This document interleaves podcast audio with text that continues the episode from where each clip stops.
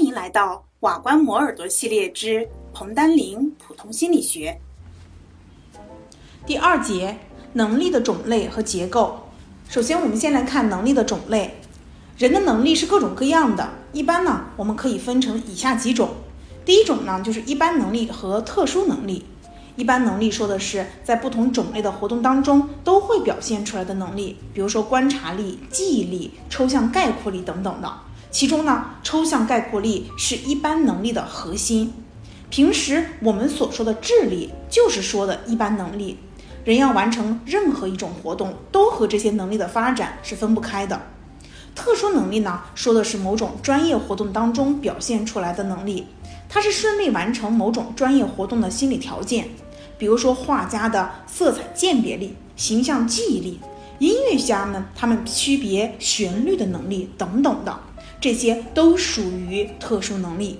一般能力和特殊能力的关系是十分密切的。一方面，一般能力是特殊能力的重要组成部分。人的一般听觉能力既存在于音乐能力当中，也存在于言语能力当中。没有一般的听觉能力的发展，就不可能发展音乐能力和言语听觉能力。另一方面，特殊能力的发展有助于一般能力的发展。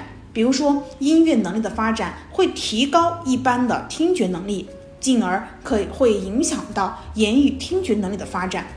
第二种分类呢是模仿能力和创造能力。模仿能力是说的人们通过观察别人的行为活动来学习各种知识。然后以相同的方式做出反应的能力，比如说儿童他模仿父母说的话和表情，从电视当中模仿演员的动作、服饰，这些都属于模仿能力。模仿不但表现为个体观察别人的行为后能够立即做出相同的反应，而且还表现为某一些延缓的行为反应。模仿是动物和人类共有的一种重要的学习能力。创造能力呢？他说的是产生新思想和新产品的能力。一个具有创造力的人，往往他能够摆脱具体的知觉情境、思维定式、传统观念和习惯式的束缚，在习以为常的事物和现象当中发现新的联系，提出新的思想，产生新的产品。作家在头脑当中构思新的人物形象，创作新的作品。科学家提出新的理论模型。并且用实验去证实这些模型，这些都是创造能力的具体表现。模仿能力和创造能力是两种不同的能力。动物能模仿，但不能创造。模仿只能按照现成的方式去解决问题，而创造能力它能够提供解决问题的新方式和新途径。人的模仿能力和创造能力是有明显的个体差异的。有的人擅长模仿，但是创造能力较差。有的人既善于模仿，又富有创造力。了解这一点，对于选拔和使用人才具有现实意义。模仿能力和创造能力是有密切的关系的。人们常常是先模仿，然后再进行创造。科研工作者最初他也会模仿别人的实验，之后才提出了具有原创性的实验设计。在这个意义上面，我们也可以说，像是模仿，它也可以是创造的前提和基础。第三，流体能力和晶体能力，根据能力在人一生当中的发展趋势，以及能力对于先天禀赋与社会文化因素的依赖程度，能力呢又分为流体和晶体灵能力两种。流体能力呢，说的是在信息加工和问题解决过程当中所表现出来的能力，比如说对于关系的认识、类比、演绎推理，它呢较少依赖于文化和知识的内容。而主要取决于人的禀赋，流体能力的发展就跟年龄是有密切的关系的。一般人在二十岁以后，流体能力的发展达到了顶峰；三十岁以后，将随着年龄的增长而降低。此外，心理学家也发现，流体能力属于我们的基本能力，在编制适用于不同文化的所谓文化公平测验时，多以流体能力作为不同的文化背景之下智力比较的基础。第二种就是晶体能力，他说的是需要经过教育培养、掌握社会文化经验而获得的智力，主要取决于后天学习，比如说词汇识别、言语理解、数学知识等等的。晶体能力在人的一生当中一直在发展，但是二十五岁以后发展的速度渐趋平缓。把能力分成流体能力和晶体能力，使我们对个体能力发展的多维性有了更好的理解。不同的能力具有不同的发展速度，达到成熟和出现衰退的时期也是不一样的。第四种分类是认知能力、操作能力和社交能力。认知能力是说的人脑加工、存储和提取信息的能力，也就是我们一般所说的智力，比如说观察力、记忆力、想象力等等的。人们认识客观世界、获得各种各样的知识，主要依赖于人的认知能力。操作能力呢，是说的我们操作自己的肢体以完成各项活动的能力，比如说劳动、艺术表演、体育、实验操作等等。操作能力是在操作技能的基础上发展起来的，同时也是顺利掌握操作技能的重要条件。操作能力和认知能力是不能截然分开的。不通过认知能力积累到一定的知识和经验，就不会有操作能力的形成和发展。反过来，操作能力不发展，人的认知能力也不可能得到很好的发展。第三种就是社交能力。社交能力呢，是我们在社会交往活动当中表现出来的能力，比如说组织管理、言语感染力、沟通、调节等等的。这种能力对于组织团体、促进人际交往和信息沟通是有着重要作用的。最后一种分类是情绪理解、控制和利用的能力。这种能力呢，也叫情绪智力，是近年来心理学家提出并得到广泛研究的一种智力。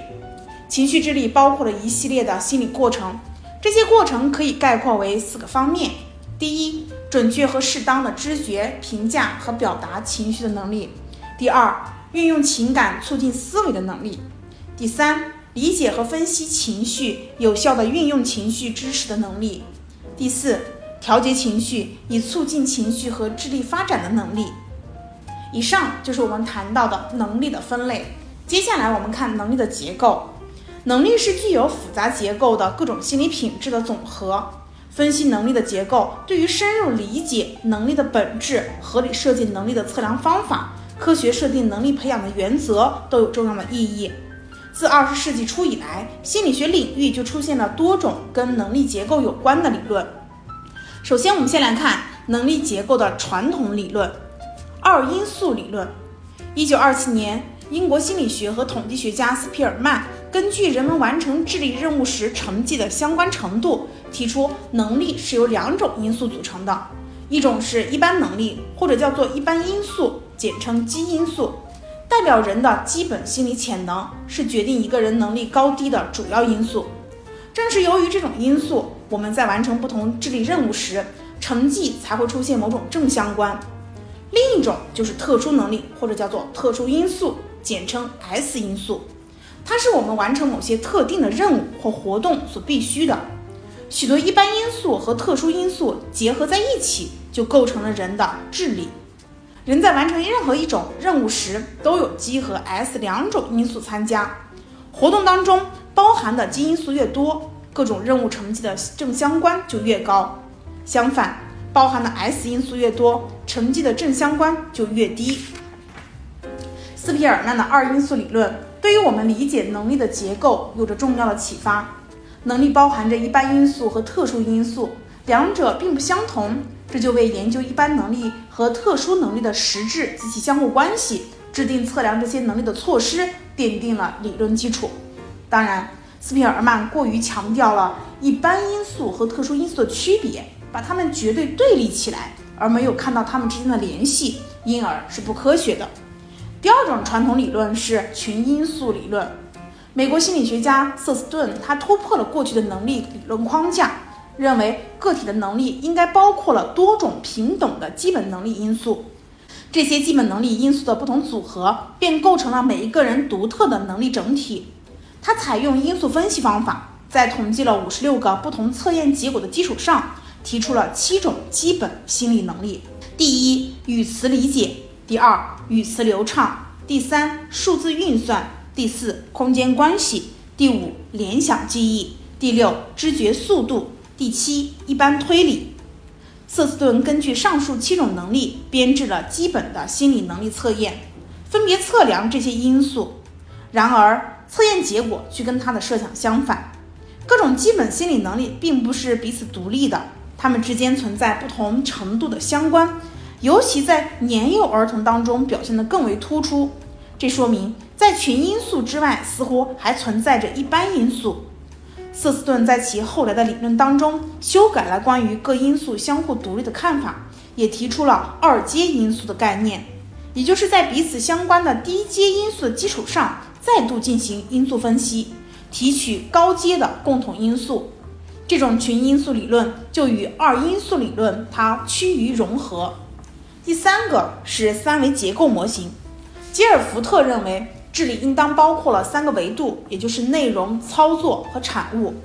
智力活动的内容包括了听觉、视觉、符号、语义、行为，它们是智力活动的对象和材料。智力操作也就是智力活动的过程。它是由上述种种对象或材料引起的，其中包括了认知、记忆、发散思维、聚合思维、评价。第三，智力活动的产物是说的运用上述智力操作得到的结果，这些结果可以按单元计算，也可以按类别处理，还可以表现为关系、系统、转换和蕴含。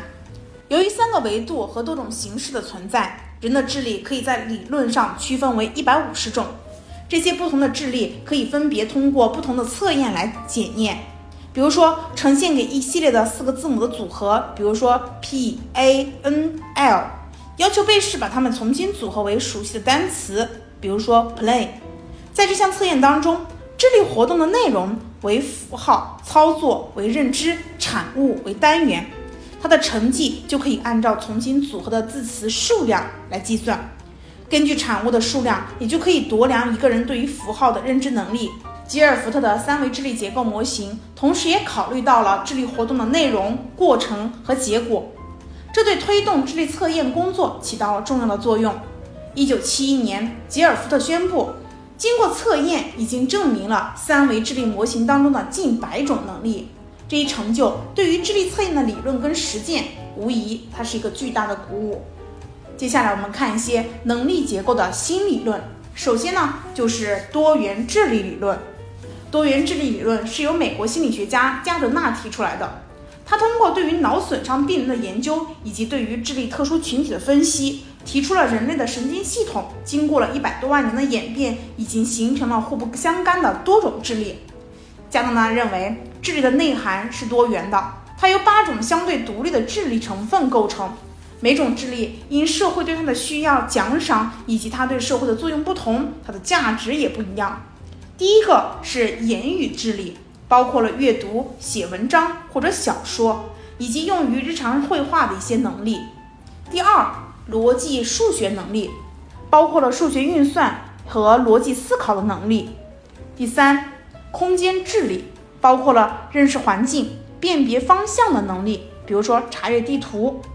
第四，音乐智力，包括了对于声音的辨别和韵律表达的能力，比如说拉小提琴或者是写一首曲子。第五，运动智力，包括了支配肢体完成精密的作业的能力，比如说打篮球、跳舞等等。第六，人际智力。包括了与人交往且能够和睦相处的能力，比如说理解别人的行为、动机和情绪。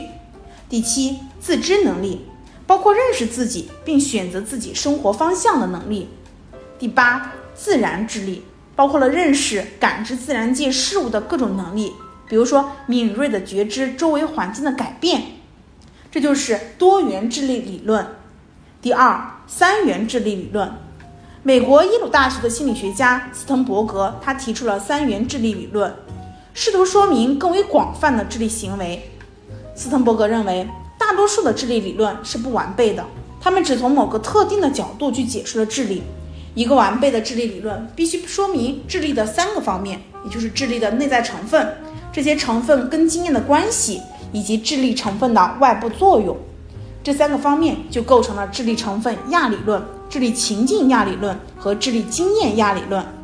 智力成分亚理论认为，智力包括了三种成分以及相应的三种过程，也就是原成分、操作成分和知识获得成分。